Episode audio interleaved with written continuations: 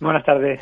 Bueno, hoy hemos estado muy pendientes sobre todo del sector de las telecomunicaciones, ha arrancado el mobile y allí hemos conocido esa propuesta de compañías Orange, Telefónica y Vodafone, entre otras muchas que se alían para monetizar sus redes. ¿Qué, qué les parece la estrategia?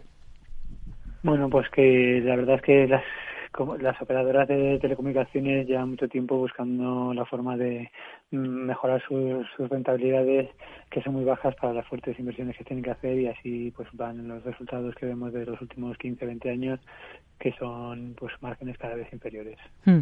Escenario para Fluidra que hoy ha subido con fuerza después de presentar resultados.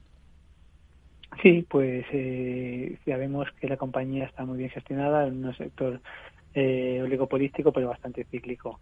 El negocio de la vivienda pues supone un peso importante de, la contratación nueva de Fluidra y esto pues afecta a que la bajada de las de nuevas viviendas en Estados Unidos pues ha supuesto un impacto pero esperamos que para los próximos años eh, el crecimiento de beneficios vuelva a máximos. Hmm. ¿Qué le han parecido los resultados de CIE Automotive?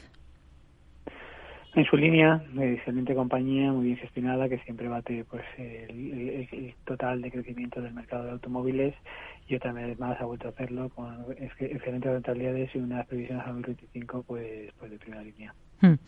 Otro de los protagonistas, hemos estado muy pendientes de SACIR. Sabemos que Societe General ha aflorado un 5,11% en la compañía, que está en máximos del ejercicio en bolsa. ¿Qué visión tienen ustedes ahora mismo para SACIR? Bueno, SACIR está haciendo una estrategia, la verdad es que excelente, dentro del complicado sector de la construcción, pero se está centrando en lo que es las concesiones, que es donde más eh, pues rentabilidad o por lo menos menos variabilidad de beneficios puede tener y lo está haciendo muy bien. Hmm. Otro de, de, los protagonistas, Acciona, en breve, al cierre del mercado vamos a conocer eh, resultados pros y contras de estar invertido ahora mismo en esta compañía.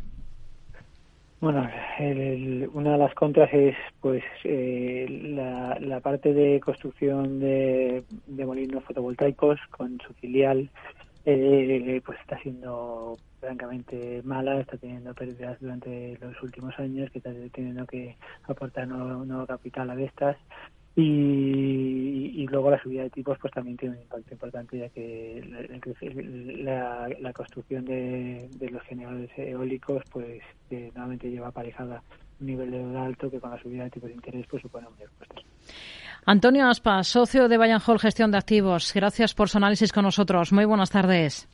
Gracias a vosotros. Una jornada en la que hemos visto rebote generalizado en todas las plazas del viejo continente, con el IBEX 35 por encima de esa cota durante toda la jornada eh, de los 9.300 puntos el selectivo español con avances superiores al punto porcentual, con protagonismo sobre todo, como decimos, para algunos de los valores que han presentado resultados, como es el caso de Fluidra, que se ha disparado pues cerca de un 7% al cierre de la sesión. Enseguida nos vamos a acercar a una compañía, en este caso, cotizada en Estados Unidos, a UPS.